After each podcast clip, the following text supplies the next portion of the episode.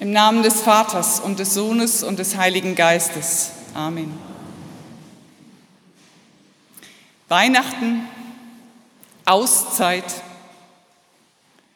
zu uns selber kommen, zu Gott kommen. Gott schenke es uns an diesem heiligen Abend und an vielen heiligen und unheiligen Tagen, die noch kommen.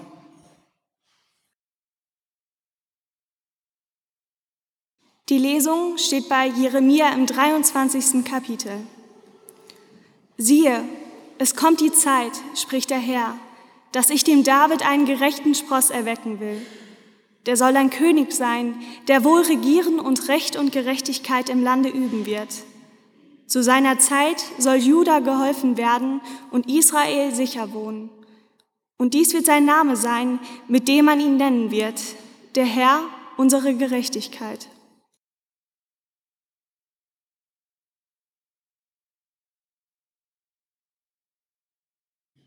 Die Lesung steht bei Jesaja im elften Kapitel. Und es wird ein Reis hervorgehen und ein Zweig aus seiner Wurzel Frucht bringen. Auf ihm wird ruhen der Geist des Herrn, der Geist der Weisheit und des Verstandes, der Geist des Rates und der Stärke, der Geist der Erkenntnis und der Frucht des Herrn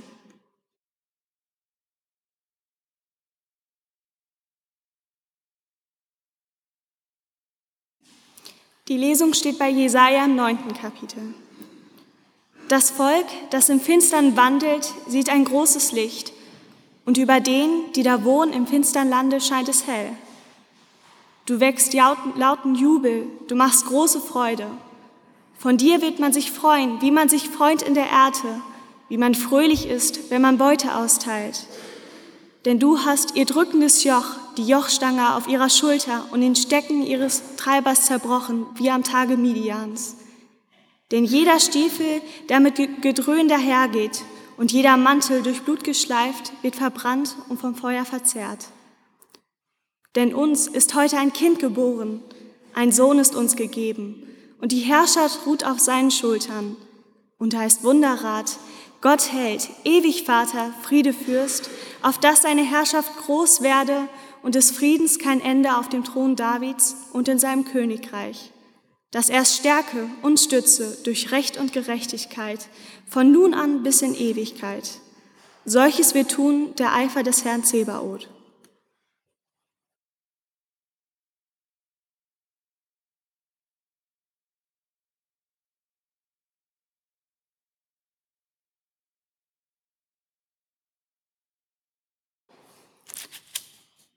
Es begab sich aber zu der Zeit, dass ein Gebot von dem Kaiser Augustus ausging, dass alle Welt geschätzt würde. Und diese Schätzung war die allererste und geschah zur Zeit, da Quirinius Statthalter in Syrien war.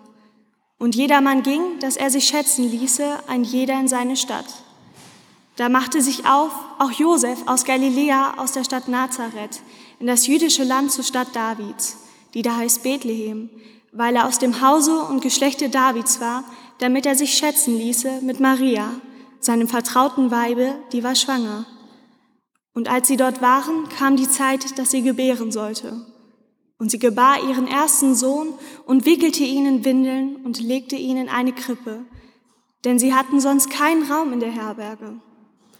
Und es waren Hirten in derselben Gegend auf dem Felde bei den Hürden, die hüteten des Nachts ihre Herde. Und der Engel des Herrn trat zu ihnen, und die Klarheit des Herrn leuchtete um sie, und sie fürchteten sich sehr.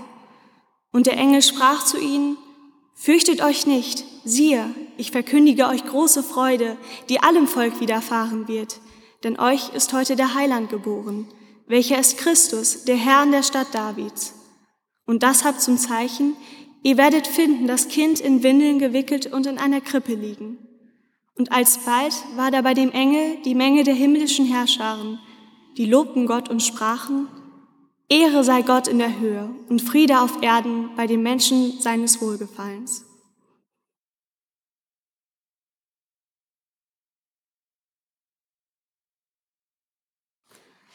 Und als die Engel von ihnen gen Himmel fuhren, sprachen Hirten untereinander, Lasst uns nun gehen nach Bethlehem und die Geschichte sehen, die da geschehen ist, die uns der Herr kundgetan hat. Und sie kamen eilend und fanden beide, Maria und Josef, dazu das Kind in der Krippe liegen. Als sie es aber gesehen hatten, breiteten sie das Wort aus, das zu ihnen von diesem Kinde gesagt war. Und alle, vor die es kam, wunderten sich über das, was ihnen die Hirten gesagt hatten. Maria aber behielt alle diese Worte und bewegte sie in ihrem Herzen. Und die Hirten kehrten wieder um, priesen und lobten Gott für alles, was sie gehört und gesehen hatten, wie denn zu ihnen gesagt war.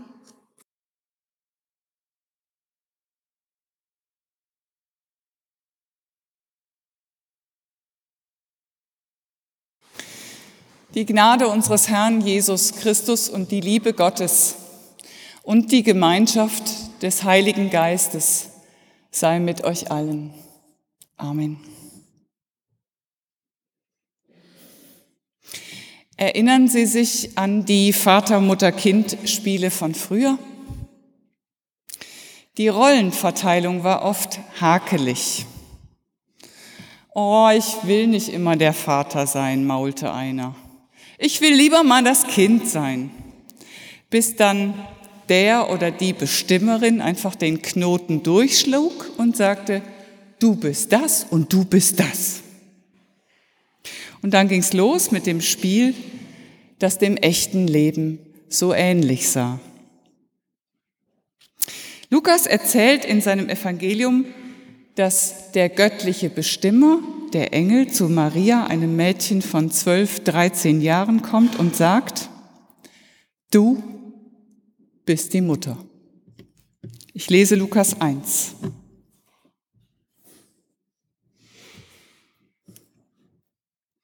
Und der Engel sprach zu ihr, fürchte dich nicht, Maria, du hast Gnade bei Gott gefunden.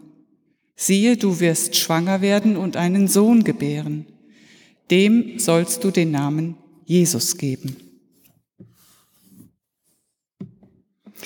Und dann erscheint er einem Zimmermann namens Josef und sagt, du bist der Vater.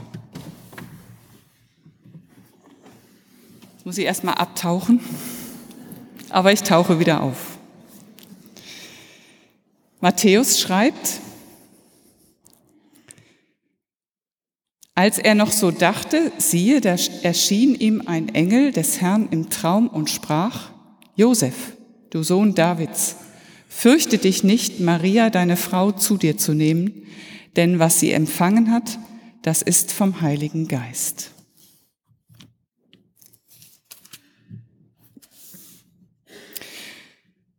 Und beide, sagt er, kümmert euch um das Kind. Lukas 2. Und als sie das selbst waren, kam die Zeit, dass sie gebären sollte. Und sie gebar ihren ersten Sohn, wickelte ihn in Windeln und legte ihn in eine Krippe, denn sie hatten sonst keinen Raum in der Herberge.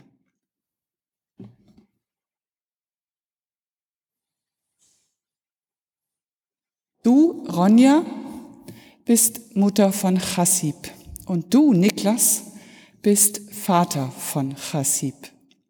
So geht eine moderne Weihnachtsgeschichte.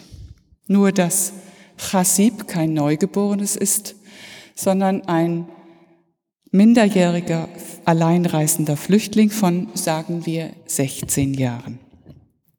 Ich las die Geschichte im Adventskalender der andere Advent. Sie ist wahr und sie beginnt so. Du bist nie bereit dazu, ein Kind zu kriegen, bis es plötzlich da ist und dich braucht. Unseres war so nett, wenigstens vorher anzurufen, bevor es kam. Irgendwann im Sommer klingelte das Telefon und Chasib meldete sich aus Ungarn. Wir hatten ihn kennengelernt 2014 als wir in Kabul lebten.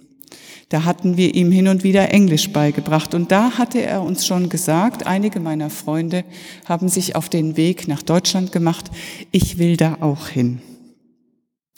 Wir erzählten ihm von überfüllten Schlauchbooten, von korrupten Schmugglern und den Hunderten von Toten, die das Mittelmeer schon damals verschlungen hatten und dachten, wir hätten ihn überzeugt. Jetzt war er nach mehr als zwei Monaten Flucht über Land in einem Lager für minderjährige Flüchtlinge in der Nähe von Budapest angekommen. Er hatte sich an der iranischen Grenze an bewaffneten Soldaten vorbeigeschlichen. Er war vom Boot eines Schleppers auf einer unbewohnten griechischen Insel ausgesetzt worden. Und er hatte Ungarn erreicht, kurz bevor man da einen Zaun gegen Flüchtlinge baute. Jetzt wusste er nicht mehr weiter. Irgendwann beschließen Ronja und Niklas, Chassib in Ungarn abzuholen. Sie schmuggeln ihn über die österreichische und deutsche Grenze. Und dann unterwegs auf der Autobahn, sie fahren gerade an Atomkraftwerken, Fabriken und Hochhäusern vorbei, sagt Chassib plötzlich, es ist wunderschön hier. Und dann singen sie, die drei, ihr erstes deutsches Lied, ein Freund, ein guter Freund. In Hamburg angekommen, wollen Ronja und Niklas Starthilfe geben, mehr nicht. Deutsch lernen, Behördengänge, ein paar Tage Rast. Dann würde Chassib in ein Flüchtlingscamp für minderjährige Flüchtlinge umziehen. Doch es ist laut in der Sammelunterkunft. Chassib bekommt wenig Schlaf und kann sich bald schon nicht mehr auf gar nichts mehr konzentrieren. So übernehmen Ronja und Niklas die Vormundschaft für Chassib. Und er darf die Wochenenden bei ihnen verbringen. Sonntagsabends ist es regelmäßig so, als würden sie einen Freigänger zurück ins Gefängnis bringen. Und so fragen Nick und Ronja Chassib eines Tages, ob er nicht bei ihnen einziehen will. Die Pubertät hat er ja schon hinter sich, sagt Nick. Zum Glück müssen wir ihn nicht mehr erziehen, sagt Ronja. Heute lachen sie über diese Sätze, denn sie wussten nicht, auf was sie sich einließen. Zum Glück. Zum Glück hatte Maria keine Ahnung, was für ein wunderliches Kind sie bekommen würde. Hätte sie es geahnt, hätte sie seine Unangepasstheit, seine Liebe zu den Ungeliebten, seine Weigerung zu schlagen und stattdessen seine Bereitschaft, sich schlagen zu lassen, seine unbedingte Treue zu Gott, obwohl der ihn im qualvollen Sterben scheinbar alleine ließ, hätten sie das alles geahnt, hätte Maria dann gesagt, mir geschehe, wie du gesagt hast, ich will es haben, das Kind. Neun Monate dauert es, ein Kind zu bekommen. Bei Ronja und Niklas brauchen die Hamburger Behörden mehr als sechs Monate. Gesundheitsprüfung, Drogentest, Schufa-Auskunft, psychologische Gutachten, Hausbesuche, Schulungen. Was es wirklich heißt, Eltern zu sein, das lernen sie in anderen Momenten. Erster Rausch, erster Riesenkrach, erstes Mal an der Wand lehnen und denken, Warum um Himmels willen haben wir das gemacht? Mit zwölf Jahren gibt Jesus Maria und Josef das erste Mal Rätsel auf. Er bleibt nach einem Besuch im Jerusalemer Tempel einfach da.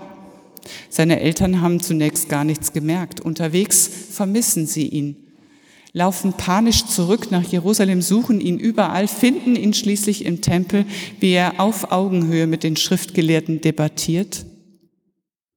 Und da lehnen seine Eltern zum ersten Mal erschöpft an der Wand. O Ton Maria, mein Sohn, warum hast du uns das angetan? Sieh, dein Vater und ich haben dich mit Schmerzen gesucht. Bei diesen Schmerzen wird es nicht bleiben. Er wird sie zurückstoßen. Die den, Vater, die den Willen meines Vaters im Himmel tun, die sind meine Eltern, meine Brüder und Schwestern. Und am Ende wird es Maria das Herz zerreißen, wenn sie ihn sterben sieht, so jung und qualvoll am Kreuz. Aus dem Vater-Mutter-Kind-Spiel wird ernst. Der göttliche Bestimmer legt einem ein Kind vor die Füße und nicht immer ist es so nett, vorher anzurufen, bevor es da ist und einen braucht. In unserem nächsten Gemeindebrief schreibt eine Mutter aus unserer Gemeinde über ihren Sohn Oskar. Oskar kam als drittes Kind der Familie zur Welt und er hat das Down-Syndrom, ein Chromosom zu viel. Die Mutter schreibt von ihren dunklen Gedanken, von ihren Ängsten. Natürlich hatte sie, bevor Oskar da war, Angst, dass ihr ganzes Leben über den Haufen geworfen würde. Sie hatte Angst, dass sie den Geschwisterkindern nicht mehr gerecht werden würde. Inzwischen ist Oskar sechs Jahre und sie schreibt, es ist unendlich schön mit ihm. Oskar ist ein lustiger, interessierter und eher schüchterner Junge und hat seine ganz eigene Persönlichkeit. Er ist der ehrlichste Mensch, den ich kenne, schreibt sie. Durch Oskar lernen wir, lernen seine Geschwister Toleranz und Akzeptanz gegenüber der Vielfältigkeit, die man sich in unserer Gesellschaft eigentlich nur wünschen kann. Aber selbstverständlich gibt es auch das an der Wand lehnen und seufzen. Die Mutter schreibt, natürlich ist es genauso anstrengend wie mit anderen Kindern, deren Entwicklung man in Wahrheit nicht vorherbestimmen kann. Aber es gibt sie kaum noch in Deutschland, die Kinder mit Down-Syndrom. Dank neuer Pränataltests erkennt man sie früh. Die Abbruchrate solcher Schwangerschaften liegt bei 95 Prozent.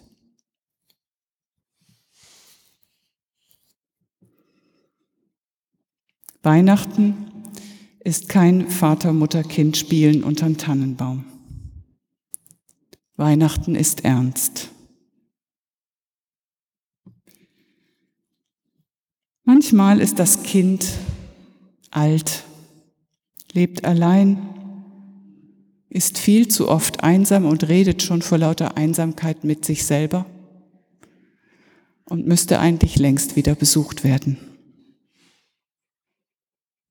Das Kind kann auch NN oder XY heißen, ist mein Mann, meine Frau, besser gesagt mein Ex-Mann, meine Ex-Frau.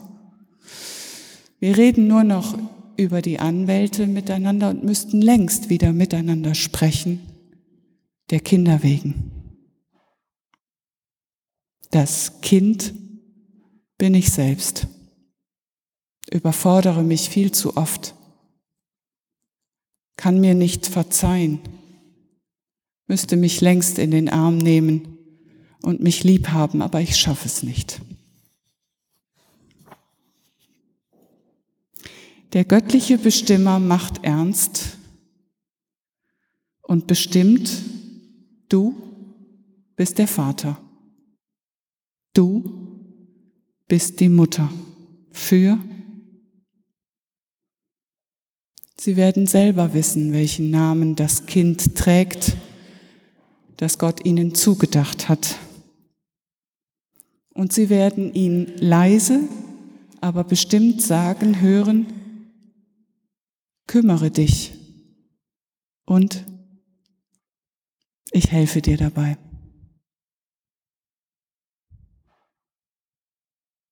Und der Friede Gottes, der höher ist als all unsere menschliche Vernunft, der bewahre unsere Herzen und Sinne in Christus Jesus. Amen.